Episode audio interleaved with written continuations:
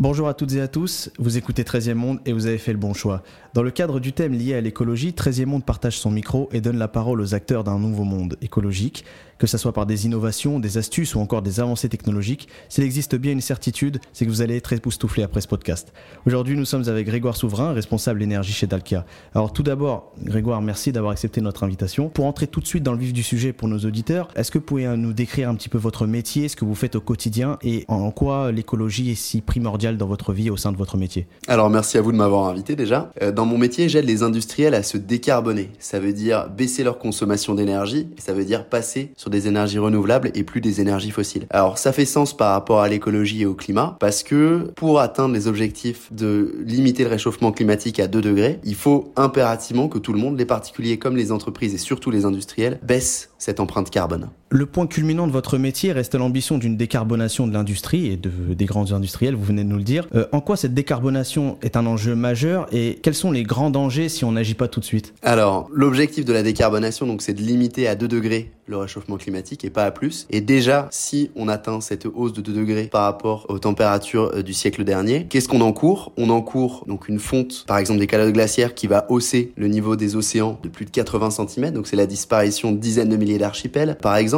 les hausses des températures vont avoir un impact aussi sur les populations. Il est prévu qu'en 2050, si on est sur une hausse de 2 degrés, des dizaines de millions de réfugiés euh, climatiques, donc ils doivent quitter leur pays pour aller sur des endroits habitables. Ça va encore avoir un impact sur la biodiversité. On estime que si on atteint ces plus de degrés, il y a une espèce sur six qui peut disparaître. Pour préparer cette interview avec les journalistes, on a remarqué que vous avez travaillé en alternance avant de faire euh, ce, ce, poste à responsabilité chez Dalkia et qu'il y aurait une dépendance de la France vis-à-vis -vis de la Chine. Est-ce que vous pouvez un peu nous éclaircir sur ce sujet? Est, Ça concerne les machines, ça concerne l'industrie, la matière grise? Est-ce que vous pouvez un peu nous donner un peu plus de détails? Ouais, alors oui, il y a beaucoup dépendance hein, vis-à-vis de la Chine. Et celle sur laquelle moi j'ai travaillé pendant mon alternance, c'est euh, la dépendance sur les terres rares, qui sont des métaux qu'on utilise euh, dans plein d'applications de la transition énergétique, enfin du nouveau monde en gros. Ça va des éoliennes jusqu'aux voitures électriques. Et ces terres rares, effectivement, ces métaux, ils sont produits en Chine. Donc il y a une grosse dépendance en termes de souveraineté. Et puis en termes de conditions environnementales et sociales, on est vraiment sur des conditions très dégradées en Chine. Donc le projet sur lequel j'ai travaillé, c'était de relocaliser ça en France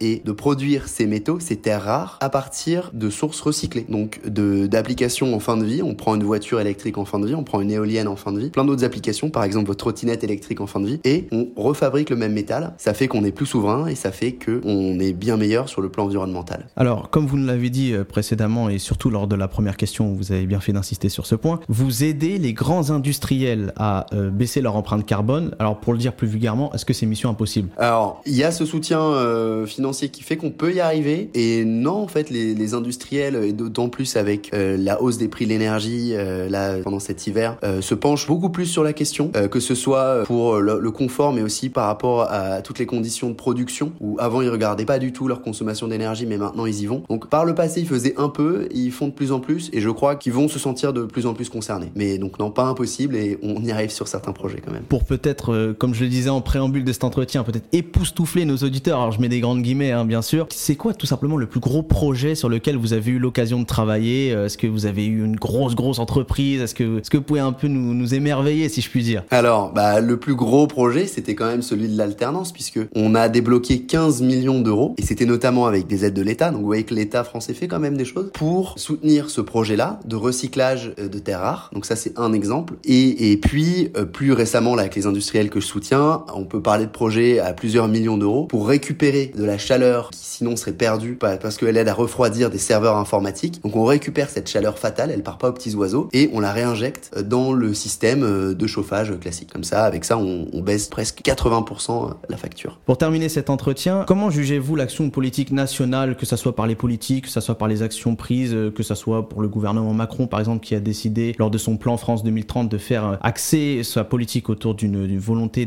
écologiste et écologique surtout. Euh, Est-ce que vous trouvez que cette volonté de décarbonation, elle est globale? Est-ce qu'elle n'est pas assez présente? Comment jugez-vous cette action?